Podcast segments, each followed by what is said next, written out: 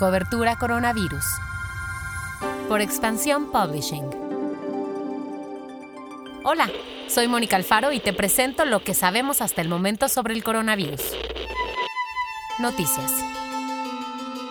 En la Ciudad de México, un grupo de ocho universitarias creó la iniciativa Laptops con Causa, la cual consiste en recolectar donaciones de equipos de cómputo para que sean entregados a estudiantes que no cuentan con uno.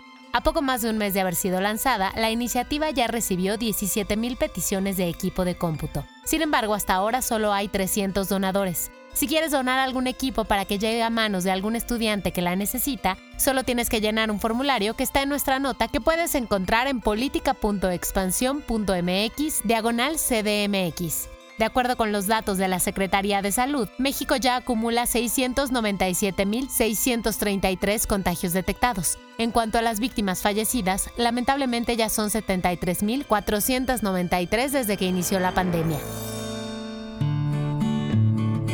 La Ciudad de México permanecerá una semana más en color naranja del semáforo epidemiológico, aunque desde hoy, lunes 21 de septiembre, el gobierno permitirá que reabran los gimnasios cerrados. Los establecimientos que reabran deberán cumplir las medidas sanitarias como el uso de cubrebocas, filtros sanitarios y respetar la sana distancia. Además, solo se permitirá un tiempo de permanencia máximo de 60 minutos y con un aforo del 30% de la capacidad original del gimnasio.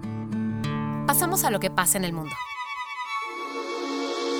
La farmacéutica suiza Roche anunció el lanzamiento de una prueba para medir el nivel de anticuerpos en personas que han estado expuestos al virus. Esta prueba, llamada el EXIS anti-SARS-CoV-2, es un tipo de test serológico que tiene como objetivo ayudar a evaluar la respuesta inmune a una vacuna midiendo el nivel de anticuerpos secretados. Donald Trump prometió que para abril del año siguiente se fabricarán suficientes vacunas para los 330 millones de ciudadanos estadounidenses. El presidente también dijo que las primeras dosis se distribuirán inmediatamente después de su aprobación a finales de este año. Vacunas y tratamientos.